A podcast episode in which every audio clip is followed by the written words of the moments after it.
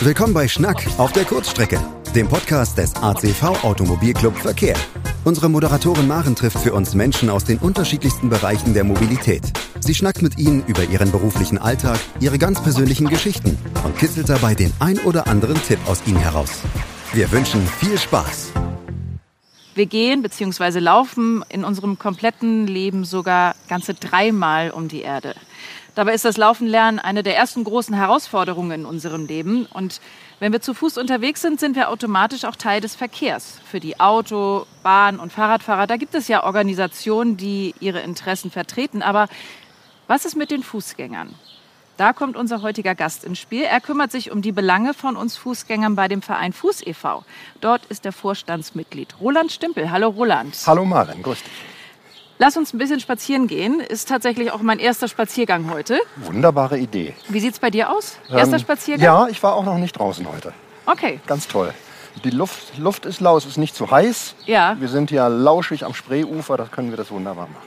Kinder sind ja beim Spazierengehen ganz, ganz anders als wir Erwachsenen. Also sie bleiben häufiger stehen, weil sie eine Schnecke oder ein besonderes Blatt entdeckt haben. Geht es da nicht letztlich auch um Achtsamkeit und Entschleunigung? Die Kinder sind da extrem achtsam für das, was in ihrer Umwelt ist. Und da können wir uns an ihnen ein Vorbild nehmen. Man sieht an Kindern, was man beim Gehen so alles entdecken, was man wahrnehmen kann. Man kann hier Häuser angucken. Gerade gehen wir an einem schönen alten Haus, was ein bisschen italienischen Stil hier vorbei. Ganz was Seltenes in Berlin.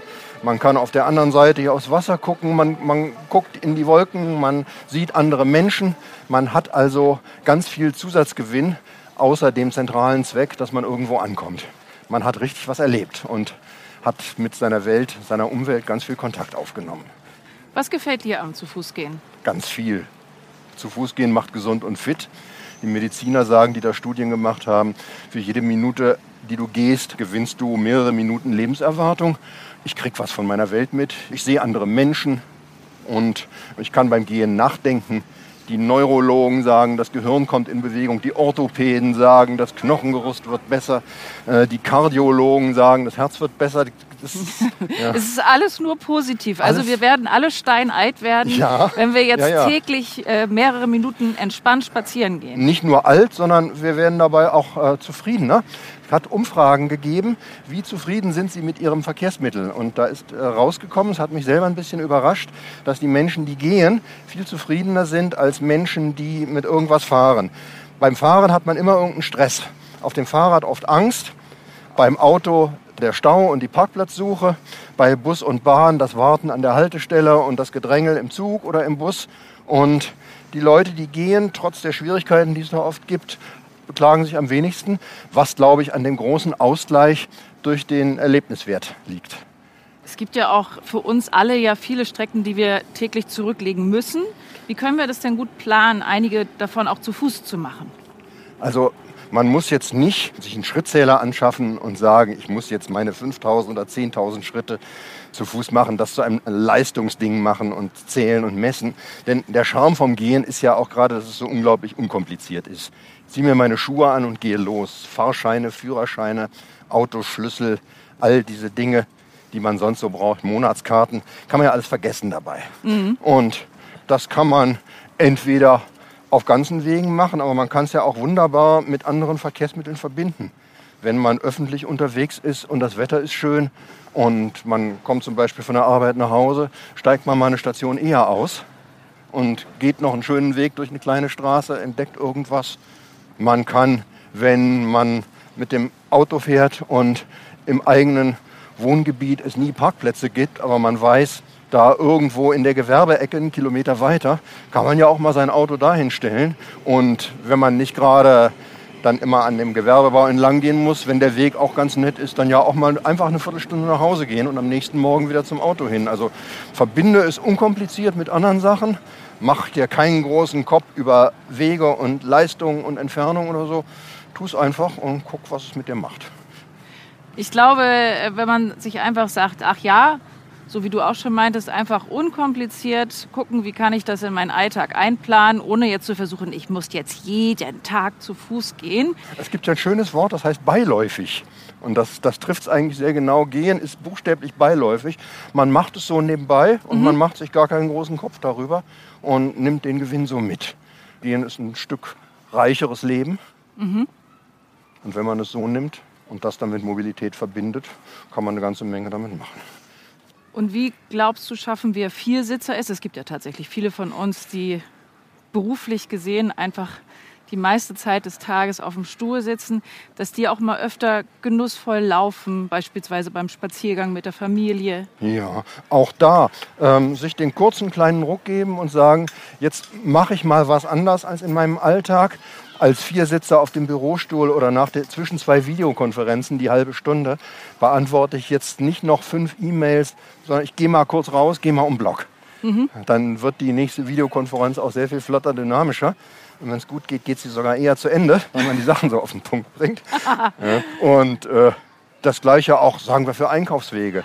Vielleicht gibt es ja statt dem Fachmarkt, dem großen, den man immer ansteuert, gibt es ja vielleicht doch 10, 15 Minuten weg doch noch einen netten kleinen Lebensmittelladen, wo man auch Tante Emma oder den Onkel um die Ecke unterstützt. Und einfach mal schauen, was man so im Alltag macht und was man gerne macht und was man will. Und dann statt Fitnessstudio, statt auf dem Stuhl hocken bleiben, statt irgendeiner weiteren Fahrt, gucken, ob man das nicht mit ein bisschen Gehen verbinden kann. Das ist ja nichts Unmögliches, definitiv, finde ich. Die Auswahl an Fortbewegungsmitteln, du hast es schon kurz angerissen, die ist ja wirklich sehr vielfältig. Wir haben das Auto, wir haben den Bus, wir haben die Bahn, Fahrrad, Roller, E-Bike. Also wir haben wirklich die freie Auswahl. Benutzt du alle oder machst du alles zu Fuß? Nee, um Gottes Willen. Ich lebe ja hier in Berlin. Und ja, das allein. Da sind, sind, sind äh, manche Wege 20 Kilometer weit und 20 Kilometer zu Fuß gehen, tue ich denn gerne außerhalb von Berlin, mhm. aber nicht so lange in der Stadt. Nee, äh, jetzt dieses Dogma wäre vielleicht der größte Fehler zu sagen, ich gehe nur noch zu Fuß, ich mache alles mit dem Auto, ich fahre nur Fahrrad oder so. Nee, ganz flexibel und ganz unterschiedlich. Also ich denke sogar, dass ich den mit Abstand größeren Teil meiner Strecken nicht zu Fuß zurücklege, weil ich mit der, mit der S-Bahn in 20 Minuten in den Grunewald komme, dann nehme ich natürlich die S-Bahn dafür mhm. und gehe nicht die drei Stunden, bis ich endlich im Wald bin oder zwei. Also kein, gar kein Dogma und keine Ideologie draus machen. Okay. Ich habe es zu Beginn äh, gesagt, du bist Vorstandsmitglied bei Fuß e.V. und äh, diesen Verein gibt es schon seit den 80ern. Wie bist du überhaupt dazu gekommen, dich speziell für die Fußgänger einzusetzen? Geht man da jetzt eines Tages morgens aus dem Haus, nimmt vielleicht Hindernisse wahr und denkt sich, das hier muss ich ändern? Das geht ja gar nicht. Den Verein haben alte Studienfreunde von mir gegründet, zu der Zeit, als ich Stadtplanung studiert habe. Da waren wir in einer Bürgerinitiative, die es geschafft hat, in Berlin eine Stadtautobahn zu verhindern. Später haben sich die Wege getrennt. Ich habe die aus den Augen verloren und kurz bevor ich mit meinem letzten Job aufgehört habe, kam einer vorbei und sagte, ich, äh, ich habe doch diesen Fußgängerverein gegründet vor 30 Jahren, wollte mal mit dir reden. Und er wollte mich nicht dafür gewinnen oder so, aber nachdem wir eine halbe Stunde plauderten, wusste ich, das ist jetzt das Ding für die nächsten Jahre. Schön, wenn man da so innerhalb kürzester Zeit offenbar ja. weiß, alles klar, das mhm. möchte ich zukünftig machen. Was genau sind denn da die konkreten Punkte, warum Fußgänger auch eine Interessenvertretung benötigen? Alles in der Stadt ist begrenzt, der Raum ist begrenzt, alle wollen ihn haben.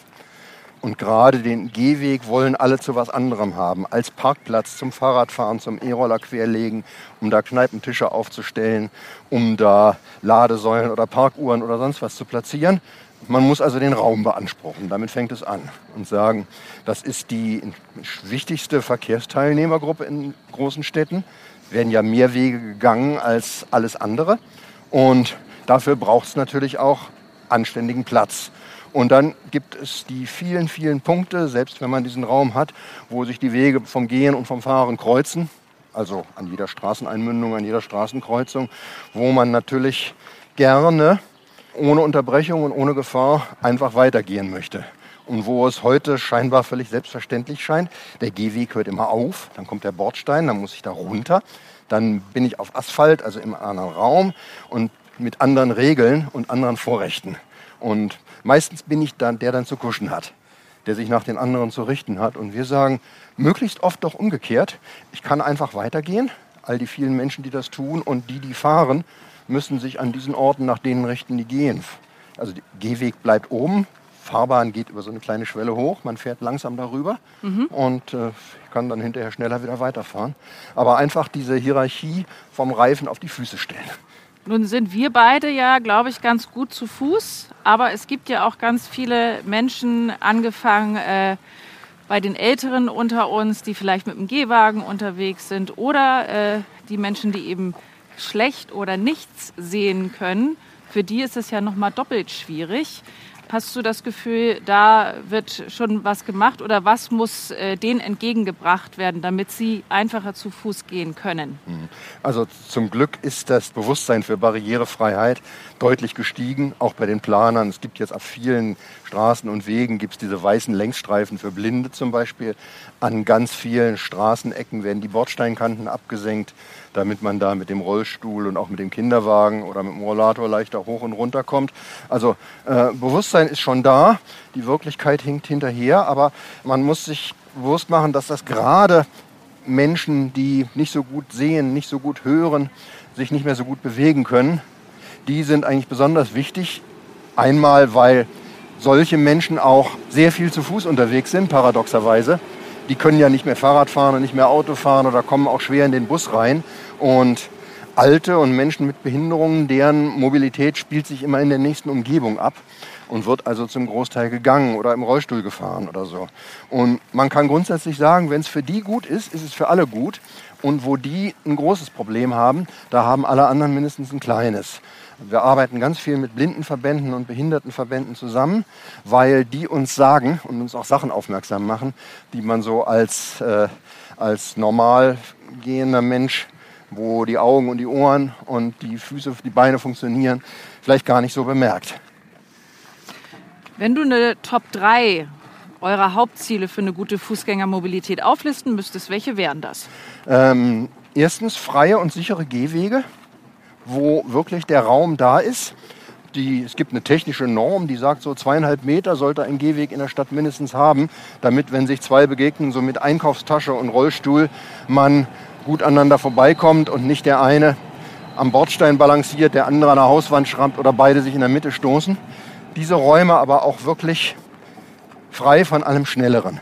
Da müssen natürlich auch Leute mit Elektrorollstühlen und so fahren können, aber damit sollte sich alles, was Fahrzeuge betrifft, dann schon haben. Fahrzeuge in jeder Art fahrend, stehend gehören auf die Fahrbahn. Darum heißt die ja so.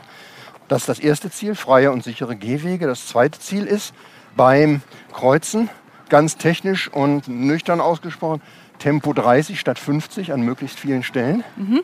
Und außerdem dort, wo sich das Kreuz außerdem noch immer möglichst oft Sicherheit und Vorrang beim Gehen. Zebrastreifen, Gehweg, der durchgeht, kleine Mittelinseln, sodass man nur in eine Richtung gucken und dann rüber muss. Mhm. Das sind die technischen Dinge. Und da gibt es natürlich noch viel, viel anderes für bestimmte Gruppen, an das man noch gar nicht so denkt. Das habe ich auch erst vor nicht so langer Zeit gelernt. Zwei Dinge, die für alte Leute unglaublich wichtig sind für ihre Basismobilität. Die brauchen eine Bank und die brauchen ein Klo. Weil es gibt 80- oder 90-Jährige, die schaffen noch 300 Meter, bevor sie sich ausruhen müssen. Mhm. Und die müssen halt mal alle halbe Stunde sich mal kurz zurückziehen. Und wenn es also beides gibt, alle paar hundert Meter eine Bank und irgendwo kurz vorm Ziel noch ein Klo, dann bedeutet das, die Leute können alleine und ohne fremde Unterstützung selbstständig mobil sein. Sie kommen aus dem Haus und sie kommen dahin, wo sie hinwollen, zu ihrer besten Freundin oder zur Apotheke oder was weiß ich. Ja. Und ansonsten sind die oft eingesperrt und müssen warten, bis jemand sie dahin fährt mit riesigem Aufwand. Also wenn wir von Mobilität und der Bewegungsfreiheit reden, dann haben wir hier für eine wachsende Zahl von Menschen, das sind ja jetzt schon in Deutschland über 10 Millionen in diesem hohen Alter, haben wir da ganz wichtige Eigenschaften. Was fordert ihr denn in diesem Zusammenhang von der Politik und was habt ihr vielleicht schon mit Hilfe der Politik erreichen können? Also in der Politik kommt jetzt auch allmählich Bewusstsein auf. In den Städten am meisten, die die Probleme haben und wo die Leute sich am stärksten beschweren. Da sagen wir zum einen, liebe Politik, sorgt für Wertschätzung der Gehwege. Nehmt ihr sie nicht auch noch als die Resterampe, so wie jetzt in dem Programm eine Million Elektroladesäulen für Autos na, wohin zu stellen? Ja, ja. auf dem mhm. Fußweg. Nicht wie in Paris oder in Wien, wo sie auf die Parkstreifen kommen zwischen zwei Autos, ja. die Parkplätze. Geht ja wunderbar. Sagt euch einfach, der Gehweg ist so wichtig wie die Fahrbahn in der Politik und handelt danach. schickt auch mal ab und zu eure Ordnungsämter rum. Und ja, da erreichen wir was. Bußgelder für Falschparken und für Falschfahren steigen demnächst. So normales Gehwegfahren kostet bisher 15 Euro und demnächst 50. Das ist schon mal eine Hausnummer. Gehweg parken übrigens auch. Mhm. Und dann haben wir im, vor zwei Jahren dafür gesorgt, dass die Elektroroller nicht, wenigstens nicht legal auf Gehwegen fahren durften. Das wollte der Verkehrsminister damals. Und wenn er das durchgesetzt hätte, wäre natürlich ein völliges Chaos ausgebrochen. Ja. Das ist uns erspart geblieben. Naja, und dann gibt es jetzt sogar, wir haben ja ein Verkehrsrecht in Deutschland, das ist in seinen Grundzügen aus dem Jahr 1937. Wir haben teilweise noch wörtliche Formulierungen der Reichsstraßenverkehrsordnung. Also ja, damals hieß es, Fußgänger haben die Fahrbahn auf dem kürzesten Weg direkt und ohne Verzug zu überqueren. Und dann ist es 2013 abgemildert, wer zu Fuß geht, hat die Fahrbahn auf dem kürzesten Weg direkt und ohne Verzug. Also mhm. da, äh, da gab es einen seinerzeit 1938 einen Kommentar zur Reichsstraßenverkehrsordnung mit dem sehr zentralen Satz, der Langsame hat auf den Schnelleren Rücksicht zu nehmen. Und jetzt haben immerhin die Verkehrsminister der Bundesländer haben eingesehen, es geht so nicht weiter. Wir haben voriges Jahr einen Rechtsreformkatalog aufgestellt. Da haben sie von unseren 66 Ideen immerhin 18 übernommen jetzt. Mhm. Und nach der Bundestagswahl, wenn es da hoffentlich eine andere Bewirtschaftung gibt im Verkehrsministerium, wird da eine Menge in die Gänge kommen. Was können denn die Autofahrer beispielsweise tun, um Fußgänger besser zu schützen? Das, was ich, wenn ich Auto fahre, sowieso immer als am angenehmsten empfinde, mich erstmal entspannt zurücklehnen und mir nicht einbilden, wenn ich hinterm Steuer bin und ein Gaspedal habe, bin ich der Herr meiner Welt, sondern ich komme mit so einer äh, Haltung im Auto als Autofahrer besser zurecht, wenn ich sage, die Umstände sind so und so. Es kann jetzt auch mal zwei Minuten länger dauern und äh, ich lenke mich da durch. Es gibt Strecken, wo ich schneller fahren kann. Es gibt welche, wo ich langsam sein kann. Und es macht gelegentlich Spaß, wenn da jetzt ein alter Herr steht und ich sehe, der kommt nicht über die Fahrbahn, davor mal kurz anzuhalten und dem fröhlich zuzuwinken oder so dann ernte ich noch ein kleines Dankeschön und wir freuen uns aneinander.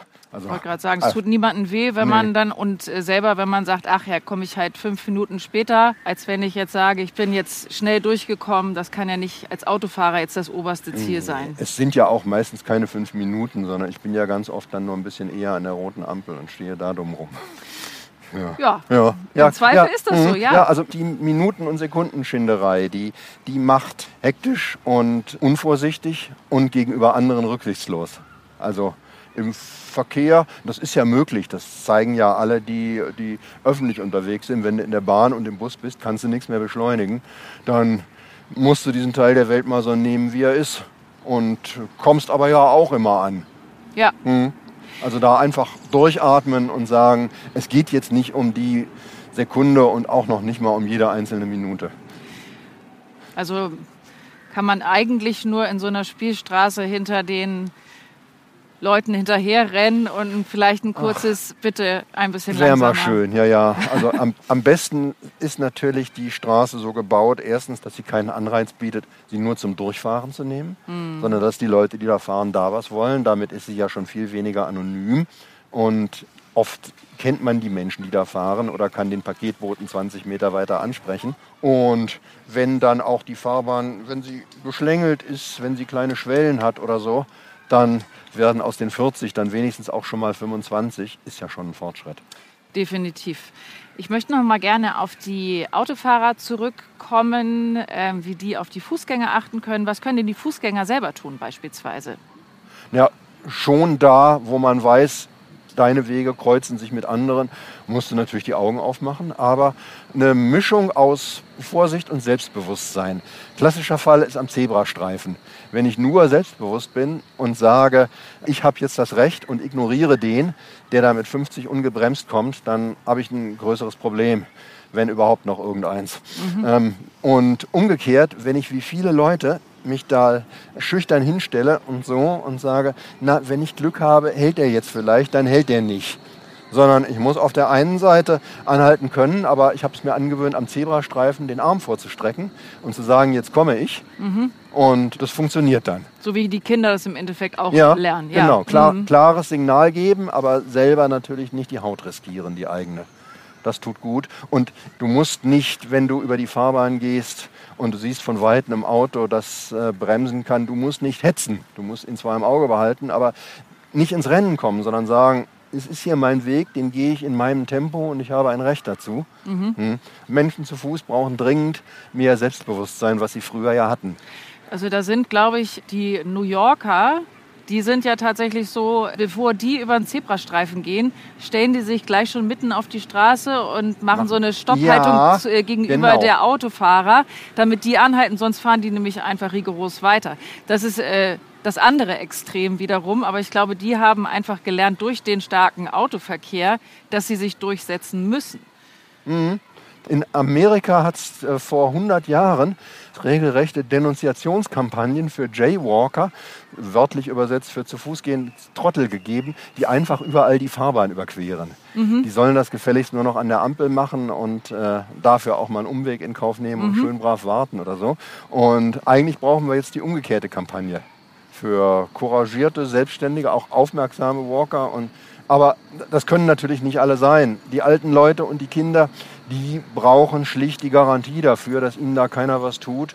Und das läuft nur über niedrigeres Fahrzeugtempo. Da kannst du wenig an den Regeln an Bauen und am Verhalten, sondern da auf die harte Methode mit Überwachung und die sanftere Methode mit Fahrbahnen, die so sind, dass man schon von alleine langsam fährt.